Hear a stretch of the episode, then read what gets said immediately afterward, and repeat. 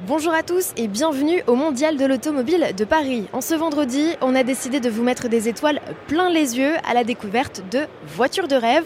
Je vous propose donc d'aller sur le stand Ferrari à la rencontre des Monza SP.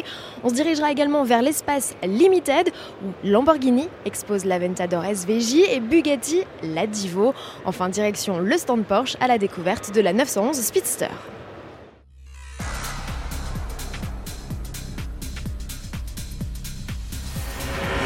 Au Mondial de l'Automobile de Paris, Ferrari ne manque jamais à l'appel et le constructeur italien présente toujours des nouveautés.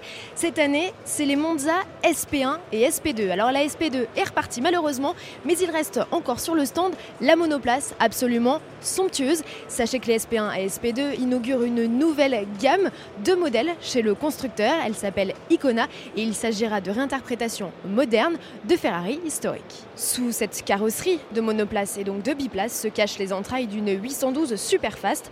Le V12 atmosphérique est toujours de la partie avec quelques chevaux en plus. Les Monza SP développent ainsi 810 chevaux. Quelle que soit la version, le 0 à 100 km/h est expédié en 3 secondes et la VMAX culmine à plus de 300. Commercialisés à 499 unités, en tout, les Monza SP sont affichés à 1,6 million d'euros. TTC, meilleure option. Autre vedette du stand au Cheval Cabré, cette magnifique 488 Pista en mode speeder. Elle développe grâce à son V8 3 litres 9 biturbo la puissance de 720 chevaux. C'est beaucoup mieux qu'une classique speeder qui n'en développe que 670 avec un chrono de 2 secondes 85 sur le 0 à 100 et une VMAX de plus de 340 km/h. Aucun brushing ne lui résiste et son tarif est fixé à plus de 320 000 euros. Le Mondial de Paris innove avec une zone baptisée Limited. Elle regroupe certaines des autos les plus exclusives et les plus puissantes du marché. Chez Bugatti, on compte déjà pas moins de 3000 chevaux avec les deux stars de la gamme, dont la petite dernière, la Divo. La nouvelle venue est deux fois plus chère que la classique Chiron. Pourtant, les deux modèles partagent les mêmes dessous et disposent du même bloc, un W16 quadri-turbo de 1500 chevaux. Ce qui fait son exclusivité, c'est son look vraiment plus bestial et nettement plus travaillé d'un point de vue aérodynamisme. Avec des appuis supplémentaires et un châssis plus affûté, elle se revendique comme la reine des virages. Seuls 40 propriétaires prêts à débourser 5 millions d'euros chacun pourront en attester. L'autre Bugatti exposé, c'est la Chiron Skyview, autrement dit avec toit vitré panoramique. Lamborghini aussi a débarqué en force au mondial de l'automobile de Paris. Représenté par l'un de ses concessionnaires, de nombreux modèles sont ici exposés, mais celle qui devrait attirer tous les regards, c'est celle-ci, celle avec cette livrée verte, j'ai nommé l'Aventador Super Veloce Iota. Sous le capot arrière se cache un V12 6 litres 5 atmosphérique d'une puissance de 700 chevaux. Pour accompagner cette montée en puissance, plus 20 chevaux comparé à une Aventador SV, Lamborghini a déployé son système d'optimisation de l'aéro. Toutes ces nouveautés associées ont permis à l'Aventador SV Iota de s'offrir un record et pas n'importe lequel.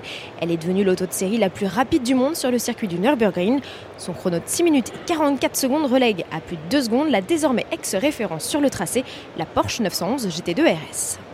La transition est toute trouvée pour vous parler de la nouveauté Porsche de ce mondial de l'automobile de Paris 2018.